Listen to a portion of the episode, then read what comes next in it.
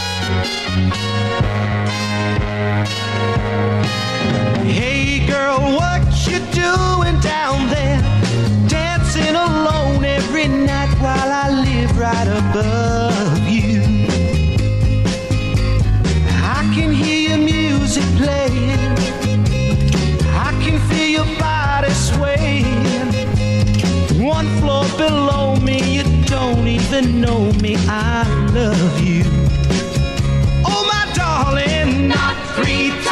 on the ceiling if you want me.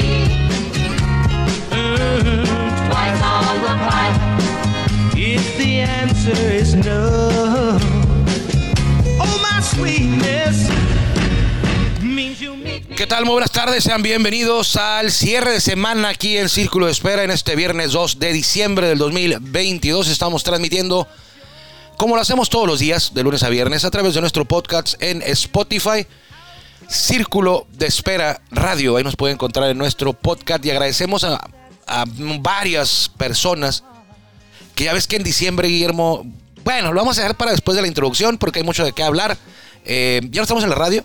Guillermo Zulbarán, por favor. Este, ahorita te lo Ahorita vamos. Pero por si acaso, nos puede también escuchar en la número uno, la 104.9 FM en Tijuana y en la rancherita de Ensenada, la 89.1 también en frecuencia modulada, transmitiendo nosotros desde Tijuana, desde el meritito estadio del Cerro Colorado, la casa de los toros de Tijuana. Aquí tenemos el estudio de Toros Network. Así que eh, vamos a entrar en materia porque hay mucho de qué hablar de béisbol, siempre hay.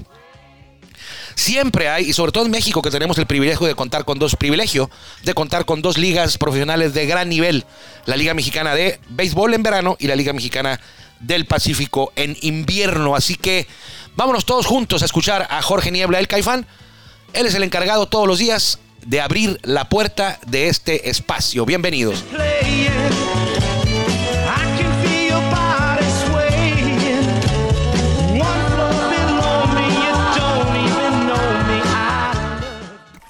Ya estamos en el círculo de espera. Acompáñanos a tomar turno y hablar de béisbol con un toque relajado.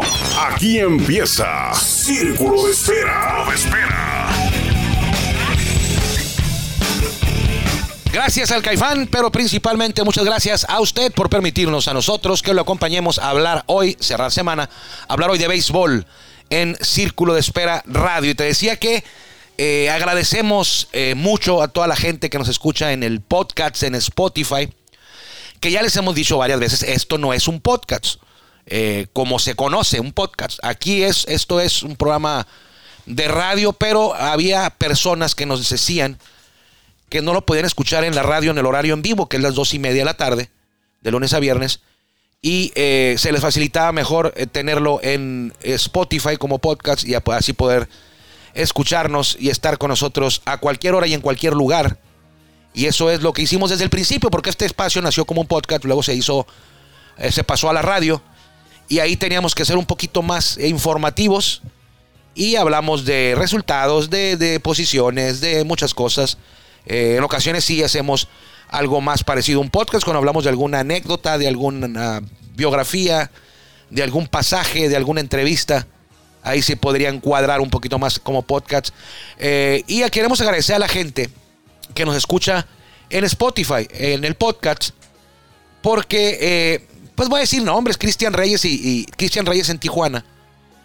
Y ya ves que ahorita está de moda, Guillermo, eso de que en Spotify te dicen qué fue lo que más escuchaste, qué fue el grupo que más escuchaste, cuántas horas pasaste escuchando el Spotify. Bueno, Cristian Reyes, en el, apartado de podcasts, eh, aparecimos en su conteo anual como número uno.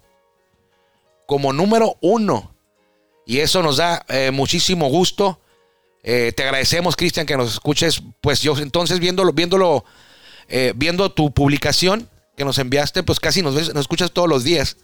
Y eso nos da mucho gusto y nos mantiene con el ánimo para seguir haciendo, seguir hablando de béisbol aquí en este espacio. También Bogar Domínguez, él es de Guaymas, Sonora, y dice, vamos por más episodios de mis podcasts favoritos. Gracias por siempre ponerme al tanto de las noticias de los Toros de Tijuana y también de, cualquier otro equipo.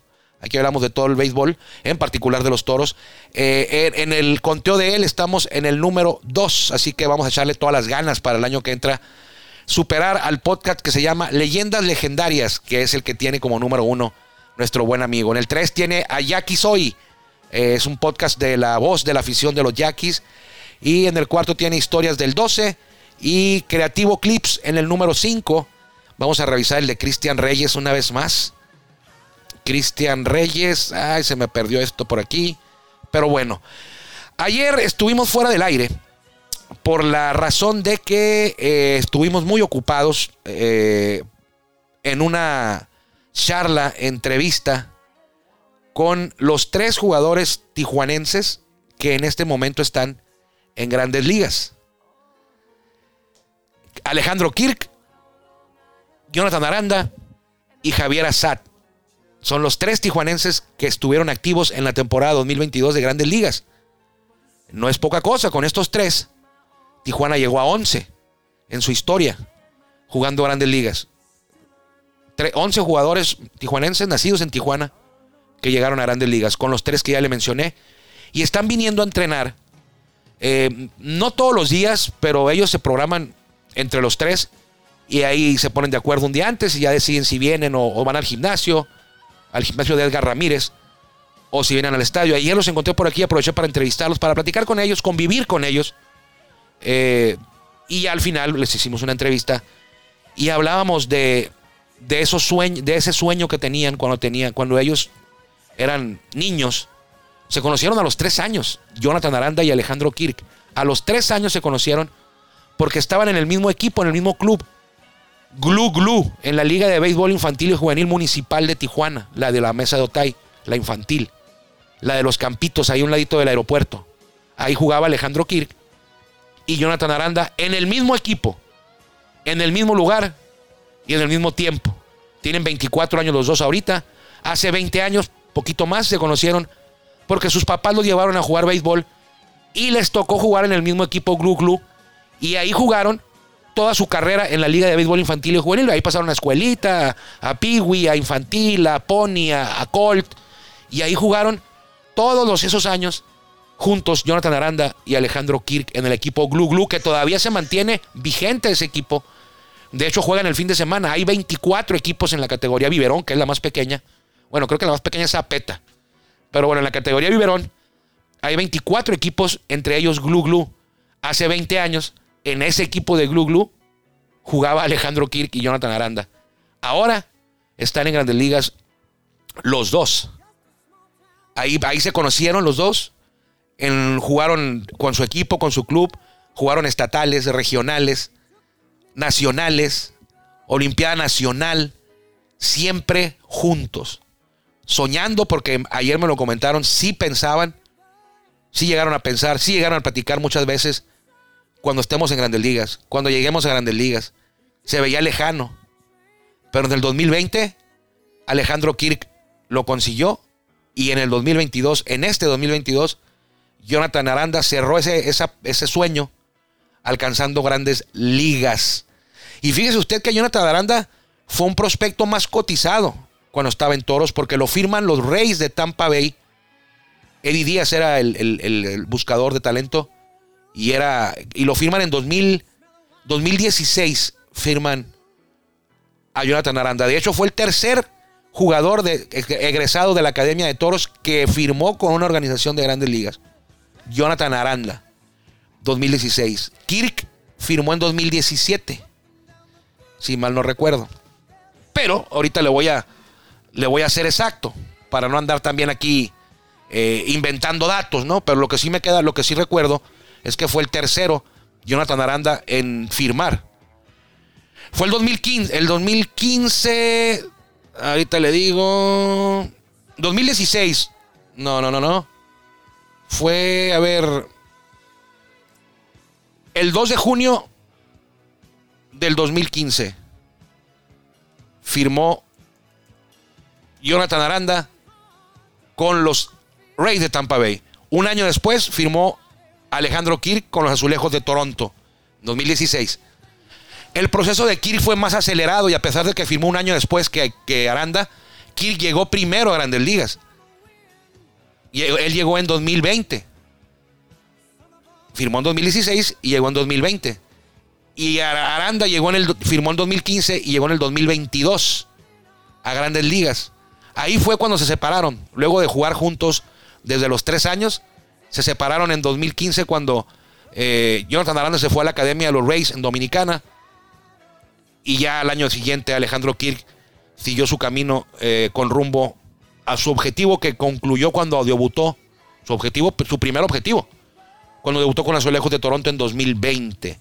Aranda me comenta que el proceso de él eh, fue largo y que él cree, según lo que he escuchado, que fue el primer jugador en la historia de Rays de Tampa Bay que estuvo en todos los niveles de ligas menores, que cursó todos los niveles. Y dice que él no tenía muchos problemas de que andar cambiando de casa o cosas así, porque él nunca lo subieron en medio de temporada. Él empezaba en la, en la Liga de Desarrollo de Dominicana, empezaba y terminaba el año. Al año siguiente lo subían a la categoría rookie, novato, y estaba todo el año ahí. Al año siguiente lo subían a clase A y estuvo todo el año ahí. Al siguiente temporada A avanzada, todo el año ahí. Doble A, todo el año ahí. Y en triple A, cuando llega a triple A, ahí fue cuando, un mes antes de que concluyera la temporada, fue ascendido a grandes ligas. Y dice él que él ha escuchado, eh, no lo ha visto, no, no, le, no, no está comprobado, pero dice que él, a él le dijeron, oye, Tú eres el primer jugador en la historia de Rays que estuvo en todas las categorías de ligas menores con nosotros. Por eso también su proceso fue un poquito más largo.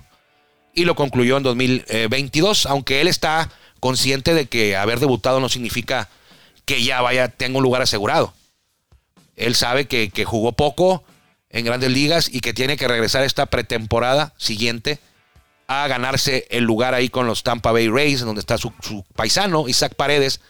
Lo tuvo, lo tuvo bien, eh, un poquito menos complicado porque llegó a un equipo donde ya estaba ahí un mexicano, eh, Isaac Paredes, y otro mexicano nacionalizado, eh, Randy Arozarena, que también juega con los Rays de Tampa Bay. En el caso de Javier Assad, que también entrena aquí con ellos, él, él no le tocó jugar de chico con Assad ni con Alejandro Kirk. ¿Por qué? Porque ya le decía yo que Assad y Alejandro Kirk eh, militaban en la Liga de Béisbol Municipal, Infantil y Juvenil Municipal de Tijuana, la más grande y fuerte de la ciudad y del estado. Y de, yo creo que del país, yo creo, eh, han salido bastantes a grandes ligas de aquí. Y bastantes a Liga Mexicana del Pacífico y a Liga Mexicana de Béisbol. Pero Azad no jugaba en esa liga, Azad jugaba en la Guaycura, la liga infantil, la liga de béisbol infantil y juvenil Guaycura de Tijuana, que es el rival es la liga rival de la municipal. Ahí jugaba Javier Azad. Entonces no le tocó jugar con ellos de pequeño. Y además Javier Azad tampoco jugó con ellos en campeonatos nacionales o en contra ni nada. Porque Javier Azad es de una categoría más grande. Javier Azad ahorita tiene 25 años. En aquel tiempo, digo, y perdón, y Kirky Aranda tienen 24, ahorita se les lleva un año. No jugaban ni juntos ni en contra. Ni fueron a nacionales juntos, ni se enfrentaron en estatales juntos, ni en ni en torneos de interliga, nada, porque no eran de la misma edad por un año. Javier Assad eh, se reunió con Assad y con Kirk hasta que ya tenían por ahí de 20 años. Hasta por ahí. Aunque Assad dice que de chico, de joven, de, cuando iba creciendo en la liga infantil y juvenil, sí sabía de ellos. Porque eran los, aunque era una categoría más abajo, sí sabía de la existencia de Jonathan Aranda y Alejandro Kirk, porque eran unos beisbolistas, unos pequeños beisbolistas que destacaban y su nombre era escuchado. Y había nacionales, ahí estaban ellos. Había Olimpiada Nacional, ahí estaban ellos. La eliminatoria estatal, ahí estaba Aranda y Kirk. Y Aranda y, Assad dice, yo no jugaba contra ellos, pero yo sabía que ellos andaban ahí. Ya se encuentra con ellos Assad, ya cuando los, ya casi antes de que debutara Alejandro Kirk. En el año de la pandemia ellos eh, se mantuvieron entrenando, fíjese usted, en el Estadio de los Toros. En 2020 venían y entrenaban. Todavía no debutaba Alejandro Kirk y los tres se juntaban a entrenar. Ya cada quien estaba con su organización. Assad con Chicago. y entrenaron en 2020 y hubo, hubo, hubo temporada de grandes ligas y ahí debuta Alejandro Kirk después de haber entrenado junto a Assad y junto a Jonathan Aranda. Dos años después les tocó el turno a ellos Y de hecho, Assad debuta en el 2022, esta temporada. Y en su segunda apertura, le toca enfrentar a Alejandro Kirk. El primer turno de Alejandro Kirk en la primera entrada conecta imparable, le conecta hit a Alejandro Kirk a su amigo y paisano Javier Assad en un duelo de azulejos contra cachorros en el Roger Center allá en Toronto.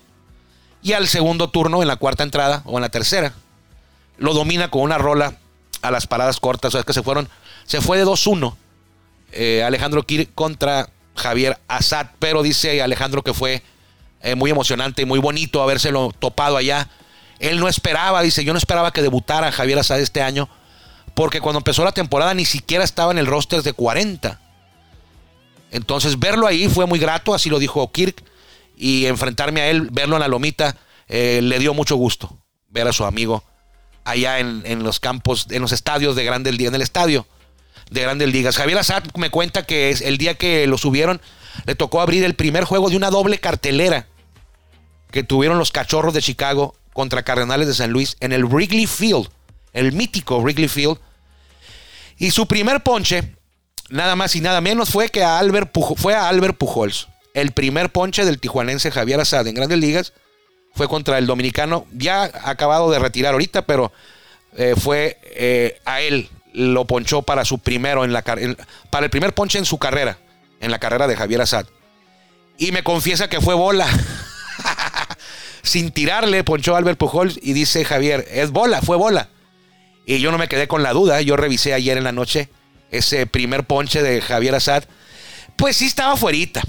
Sí estaba fuerita para bateador, para bateador derecho, estaba fuerita. El umpire la cantó. Eh, estaba fuerita. Y si tú eres un caballo como Pujols, pues casi muy, muy poco probable que te vayan a ponchar con algo así. Y lo poncharon. Albert Pujol. Dice que un día antes tenía descanso. Javier Assad estaba en ligas menores con su esposa allá en Estados Unidos y que le recibió un mensaje de, de WhatsApp o de texto donde le decían, oye, contesta tu teléfono, te estamos buscando.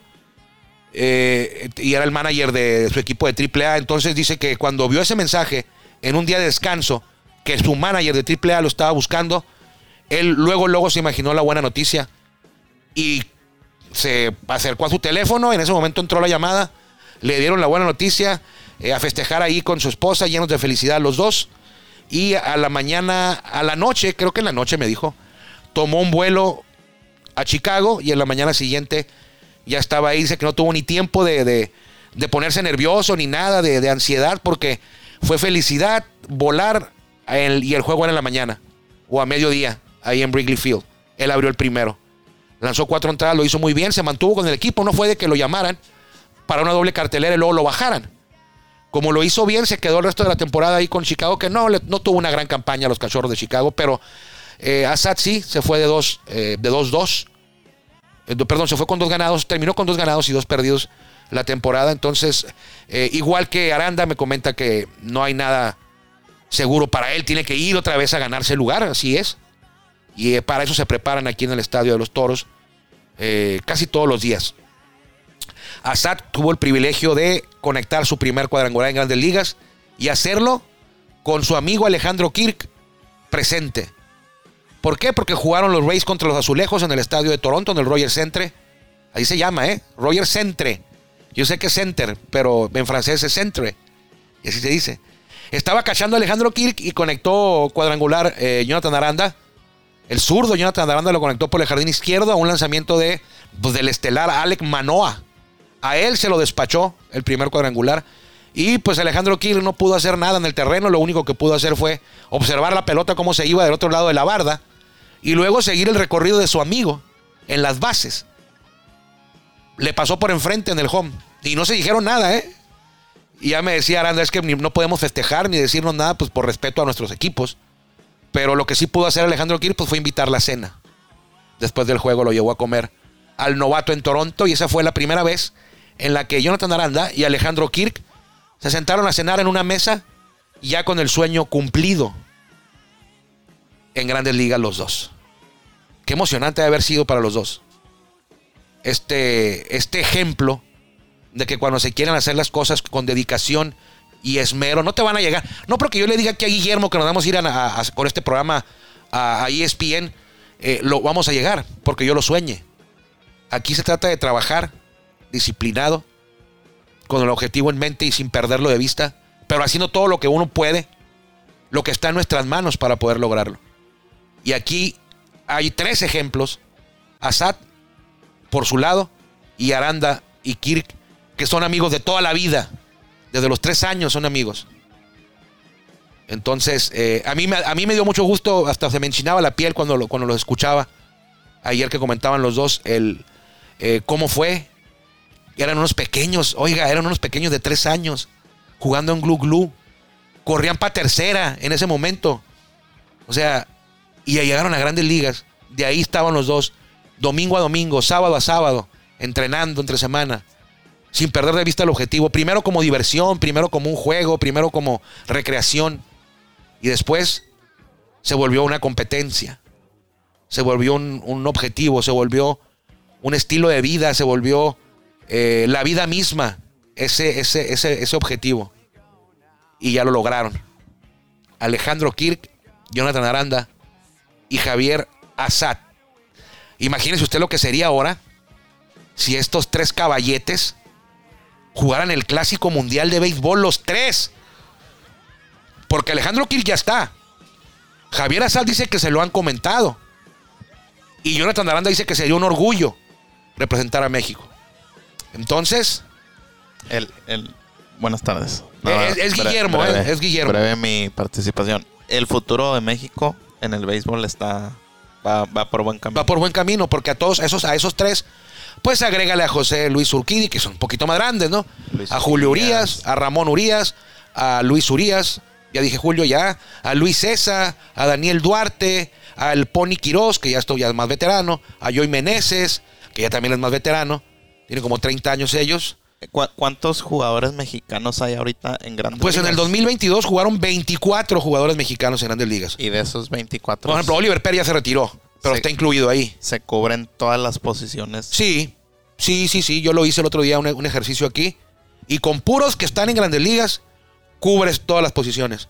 Hoy está Isaac Paredes, lo puedes poner de tercera. Jonathan Aranda de segunda base shortstop. Ramón Urias en el cuadro. Luis Urias también. Aranda, o sea, de ahí saca los, todo el cuadro. Catcher está Alejandro Kirk. Pitcher, pues Julio Urias, José Urquidi, Luis César, Javier Assad. Hay varios. Jardineros, pues puedes poner a Joey Meneses, o sea, te puedes, Esteban Quiroz puede morir en el cuadro y mandas Randy Rosarena, que es mexicano. Entonces sí se hace el sí, sí, sí lo armas. Bullpen, Víctor Arano, Giovanni Gallegos, Daniel Duarte, Víctor González, si ya está listo. Eh, Roberto Zuna. Y digamos... Bueno, Osuna no ¿qué- jugó este año qué- aquí. qué- qué piezas tomarías de la Liga Mexicana o en este caso de Japón? Uf, Ro- Ro- Roberto Zuna de Japón. Ajá, para, ah, para que... Andrés Muñoz no va, conformen porque el- Andrés Muñoz no va a jugar, está lastimado.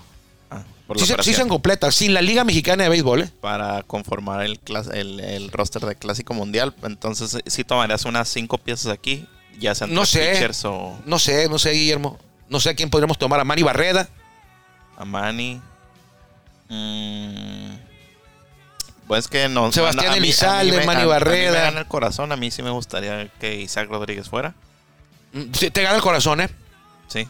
Pues sí, está Esteban Quiroz, Jonathan Aranda y, y Ramón Urias y Luis Urias, Isaac Paredes en el cuadro. Bueno. Ah, No ¿qué que Isaac sea malo, pero los bonos de, y el nombre que tienen los que te acabo de mencionar, creo que se iría, eh, están primero en la fila, creo yo. Isaac no ha jugado grandes ligas. No, pero sabemos que es un jugador Sí. muy, muy Sí, sobresaliente. y, y- es nuestro amigo, Aparte. es nuestro amigo. O sea, Sebastián Elizalde. Pues hay, hay varios nombres, pero yo creo que, yo creo que no. Bueno, En un clásico jugó de una vez, en el que se hizo, jugó Eduardo el Mosco Arredondo. Y no había jugado nunca grandes ligas. Y fue el mejor bateador de ese, de ese, de ese equipo mexicano en el clásico. Y fue el que. ¿El que qué? el de aquel asunto contra Canadá.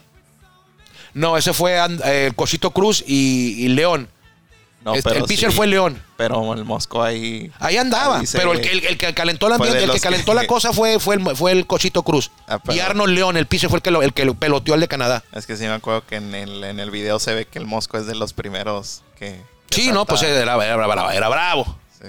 Era bravo, Pero no, ahora, ¿cuán- cuándo, ¿Para cuándo crees que den la lista o una avanzada? Ah, yo creo, mira, el, el- el torneo es en marzo.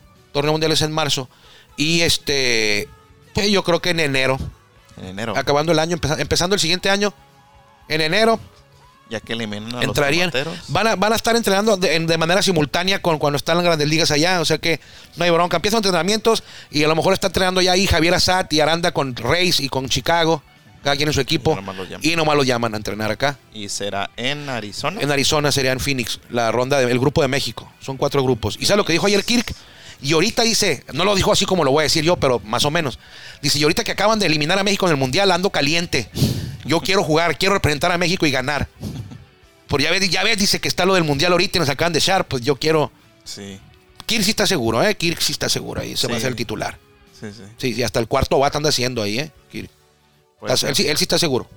Pues en Joy, entre Joy, él Yo y él, eh, y. Isaac, Pa- espérate, Isaac Paredes también, Luis Urias. Entre ellos tres, yo creo que va a ser el cuarto bat. Mm, Yo creo que es Isaac o, o- perdón, Isaac Paredes o Alejandro Kirke. Bueno, nos vamos. Nos vamos, le hemos saludado a mi papá y a mi mamá allá en la mesa de Otay y a usted que amablemente nos escucha a través de nuestro podcast en Spotify.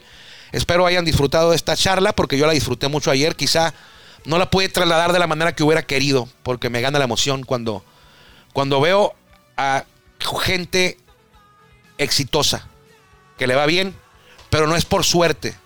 Esto no es de suerte. Que le vaya bien.